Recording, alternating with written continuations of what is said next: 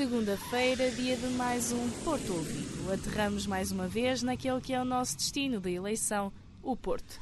Eu sou a Joana Lima e vou guiar-te nesta viagem pelos sons da Invicta. Porto Ouvido. Há muito no Porto para ouvir. Para o arranque desta viagem, nada melhor do que passar pelo mercado do livro no Museu da Misericórdia do Porto. Quem o diz é a Sara Pires, a Rita Pereira, a Inês Saraiva e a Ana Rita em mais um Postal Sonoro.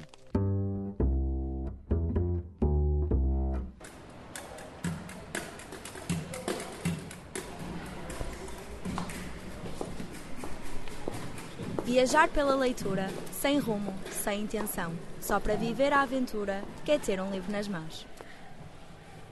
Que livro tão interessante. Estas capas são mesmo temáticas. Esta é só verde, só Pois é. É mesmo para. Olha, olha esta, esta imagem na capa. Vargas Llosa. Olha, Mário Vargas Llosa. Acho que nunca li nada dele, mas. Mas por acaso gostava de ler um livro dele.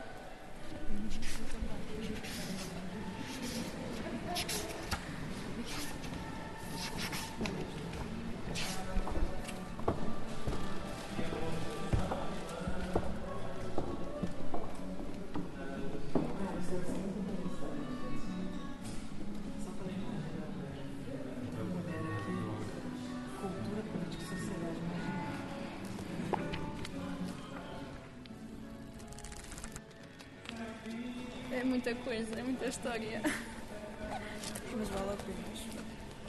Pois vale, temos que. Temos que ler estes.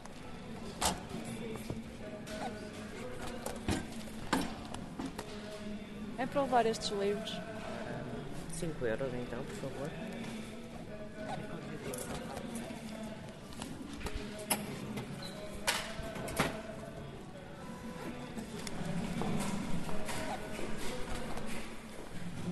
É sonhar acordado, é viajar sem sair do mesmo lugar, é ver, é crescer, é amar e ser amado. Quem lê está sempre acompanhado.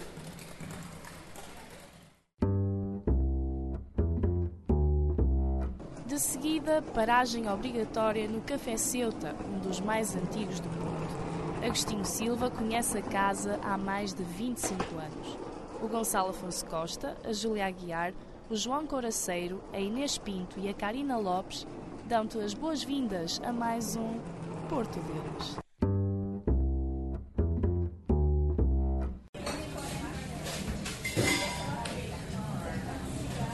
Agostinho Silva é gerente há 5 anos do Café Ceuta, um dos cafés mais antigos do Porto, aberto em 1953.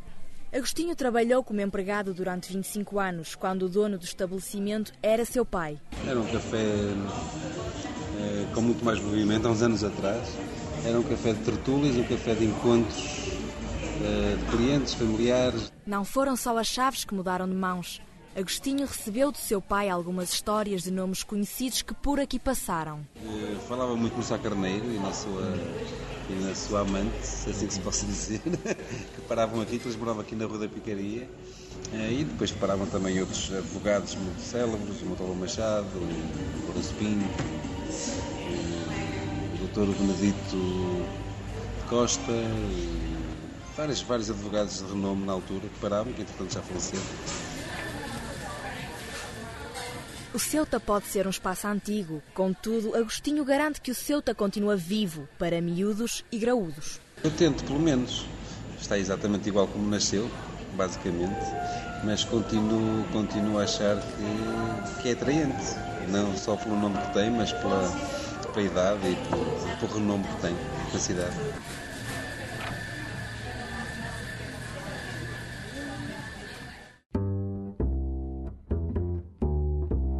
E porque a música pode colorir uma viagem, a Natasha Rebeca, a Marta Guimarães, a Joana Ferreira e a Salomé Silva dão-te a conhecer a banda Balter Youth. Será que é música para os teus ouvidos?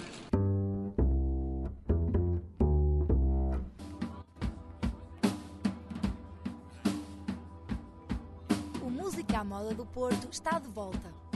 Música, amizade, e seis jovens sonhadores formaram os Balter Youth, que estão aqui para te pôr a dançar. E sem vergonha. Portanto, nós surgimos como um combo, ou seja, simplesmente um grupo de alunos numa escola de música que começaram a tocar um, simplesmente por diversão, numa outra cover e tal. A partir daí uh, começámos a fazer mais originais nós, um, até mover-nos para, para tocar em concertos e assim, e agora estamos à espera de gravar um EP. A questão é, porquê a Balter Youth? Partimos sempre do Balter porque é uma palavra que acho que significa muito. Basicamente, Balter é uma palavra que define o ato de dançar sem pensar nos, nas figuras que se está a fazer, em quem está a olhar, é simplesmente dançar por, por divertimento. E pronto, o Youth achamos que se adaptava porque, porque pronto, não é? somos jovens. e pronto, acho que achamos que o nome estava perfeito e, e assumimos como, como nosso.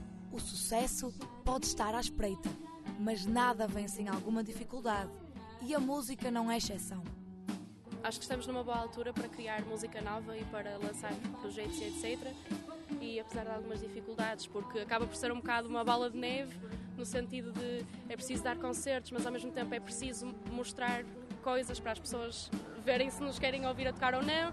Para mostrar coisas é preciso gravar, para arranjar dinheiro para gravar é preciso dar concertos. Isto acaba por ser assim um bocado uma bola de neve, mas felizmente acho que estamos a a conseguir crescer minimamente e acho, acho que é a ambição de cada um levar isto a um, a um nível mais alto e sempre a divertir-nos, fundo somos mais amigos do que o que trabalho. Por esta semana é tudo. Ainda assim, os Balter Youth têm muito para dar. Fica atento, porque no verão saem novidades bem fresquinhas.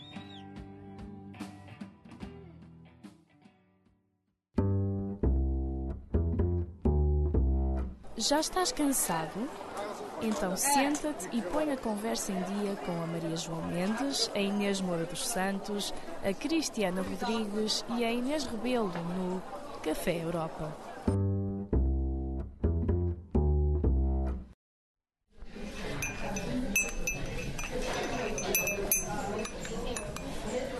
Olá, Daiane. Podes-nos falar um bocadinho mais sobre ti? Claro, posso sim. Bom, eu tenho 26 anos, sou de uma cidade chamada Itapeva, que fica no interior do estado de São Paulo, no Brasil. Faço o curso de letras no Brasil, que é o estudo da língua e a literatura brasileira e portuguesa, e também literaturas de língua portuguesa. E qual é a tua opinião eh, até agora sobre a cidade do Porto? É uma cidade simplesmente incrível, com pessoas muito receptivas, com lugares simplesmente incríveis. Então a impressão tem sido positiva até o momento. E quais foram os sítios que mais te impressionaram até agora? Com certeza a Ponte Dom Luiz, Deodoro foi uma sensação fantástica.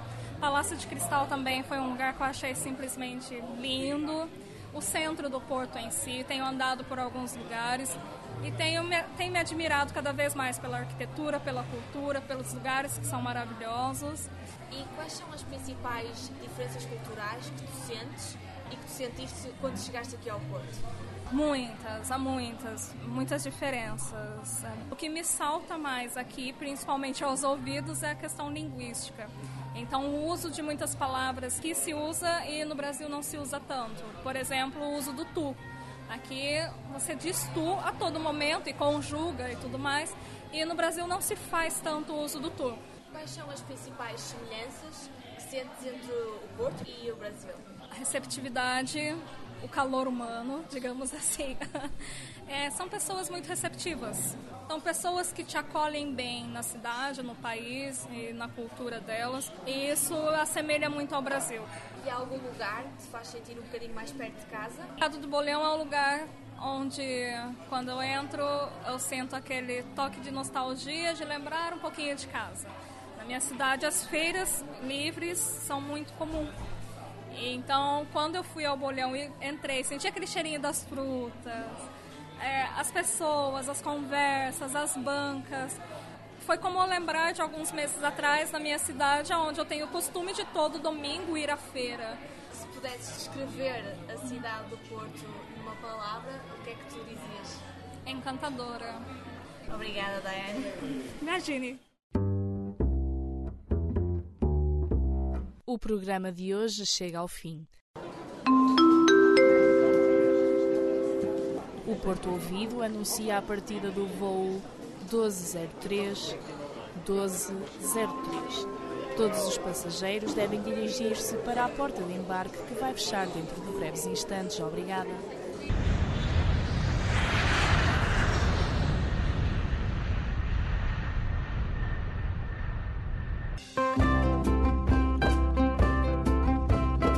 Porto Ouvido. Há muito no Porto para ouvir.